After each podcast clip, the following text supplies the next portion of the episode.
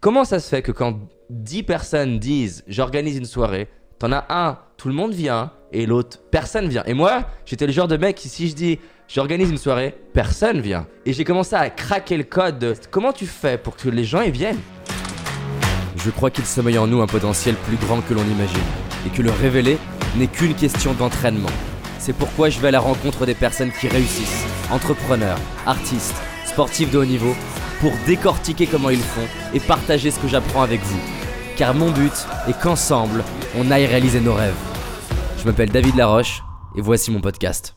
Par rapport au David de il y a 10 ans, qui a pas la confiance que j'ai aujourd'hui, qui est beaucoup moins à l'aise socialement que je le suis aujourd'hui, ce David-là, de toute façon, il était incapable d'avoir les épaules pour construire une équipe comme je veux le construire aujourd'hui. C'était indispensable que d'abord je me construise moi. Et on pense souvent que le leadership, c'est la capacité à embarquer les gens avec soi, ce qui est en partie vrai. Mais pour moi, le leader, c'est d'abord la personne qui est capable d'y aller seule. C'est le fait qu'elle soit tant capable d'y aller seule qui fait qu'on a tant envie de la suivre. Parce que l'élément le plus attractif, le plus magnétique pour les gens, c'est la certitude. Et quoi de plus certain que quelqu'un qui te dit, même si tu viens pas, j'y serai. Je me souviens, c'est anecdotique, mais ça a démarré ma réflexion. Il y a souvent ce moment entre potes de choisissons le restaurant. Où est-ce qu'on va manger? Et en fait, c'est hyper intéressant de. Moi, je prenais du recul. Là-bas, je suis timide, donc je, regarde les choses souvent de, recul. Et encore aujourd'hui, d'ailleurs, même si je suis plus à l'aise, j'adore observer les choses. Et regarder le moment où va se décider où on va aller manger. Et donc, t'en as un qui commence à parler, qui prend son rôle de leader, puis un autre, puis un autre. Et ça se décide pas. Jusqu'à qu'au bout d'un moment, il y en ait un ou une du groupe qui disent, je vais l'exagérer, hein, quelque chose du genre, on va là-bas et qui commence physiquement à y aller. Et là, c'est super important parce que j'ai vu la scène plein de fois. Quelque part ne va pas se retourner sur les premiers pas. Et j'ai vu à l'inverse plein de fois la scène de allez, on va là-bas, la personne commence à y aller et elle se retourne et tu sens dans le regard l'hésitation de si vous venez pas, je n'y vais pas.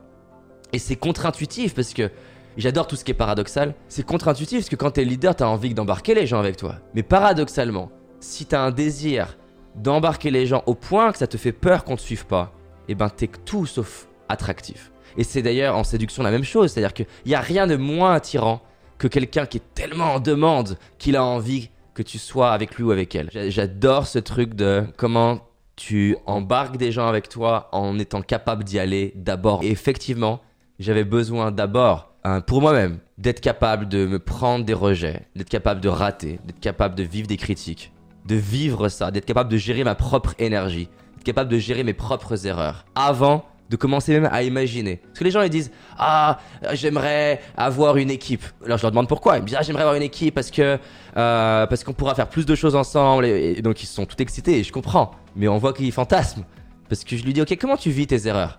Il me dit ah je suis super mal. Et tu penses que tu vas vivre comment les erreurs de tes équipes? Et c'est génial d'avoir des équipes. Mais c'est à la hauteur que c'est génial c'est stressant, perturbant, frustrant. Et donc, oui, t'as besoin de te développer toi avant d'imaginer. C'est comme un enfant va pas être parent, il a besoin, t'as besoin de devenir adulte avant de pouvoir euh, t'occuper toi-même d'un enfant. Je me rappelle, il y a une nana, elle a un adulte avant de pouvoir euh, t'occuper toi-même d'un enfant. Je me rappelle, il y a une nana comme ça qui vient me voir. C'est cliché, mais ça permet à tout le monde de comprendre. Elle vient me voir en séminaire avec un énorme, elle a un énorme cœur, elle a un ah, à passer ce message parce que s'il n'y a pas de gens, j'y arriverai pas toute seule. Et en soi, si on regarde factuellement, c'est vrai qu'elle n'y arriverait pas toute seule. Mais ce que ça renvoie, c'est mais, mais j'ai pas envie de suivre quelqu'un qui arriverait pas sans moi. Paradoxalement, c'est tellement contre-intuitif, c'est mindfuck, c'est tellement bizarre. On est attiré par des gens qui n'ont pas besoin de nous. Les gens ont envie de travailler avec moi parce que paradoxalement, j'ai pas besoin d'eux en soi. J'ai besoin de gens tellement la certitude de on va y arriver, on va le faire. c'est pas avec toi, on trouvera quelqu'un d'autre que paradoxalement t'as envie. Et donc oui, cette personne, donc je lui ai répondu, je lui ai dit avant que je prenne, parce qu'elle voulait que je prenne le micro devant les 1000 personnes dans ma salle pour parler de ce qu'elle fait. Je dit avant que je parle de ce que tu fais, déjà toi, reviens me voir dans 6 mois en me montrant qu'est-ce que tu as déjà fait toute seule. Et là peut-être que ça serait intéressant que j'en parle. Parce que je lui dis c'est pas que je veux pas, mais si je commence à parler de toi et que même et que les gens ils viennent te voir parce que c'est moi qui ai eu de l'impact dans la communication.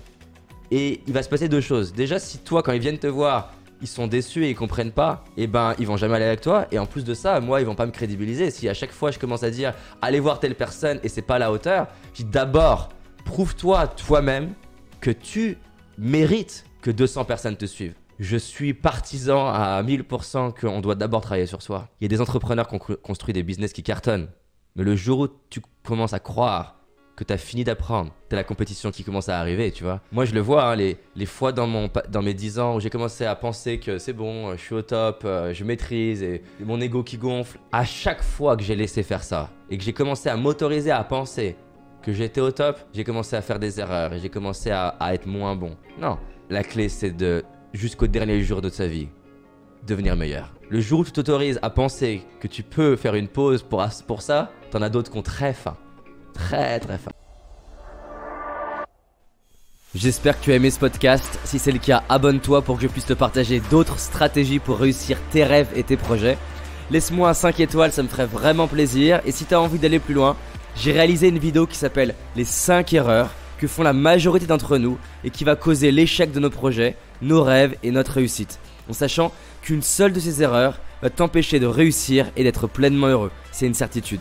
C'est une vidéo gratuite, en tout cas pour l'instant, et pour la trouver, tape dans Google David Laroche, les 5 erreurs cadeaux. David Laroche, les 5 erreurs cadeaux. Et tu vas tomber dessus. Je te dis à très vite pour un prochain podcast, et on avance ensemble.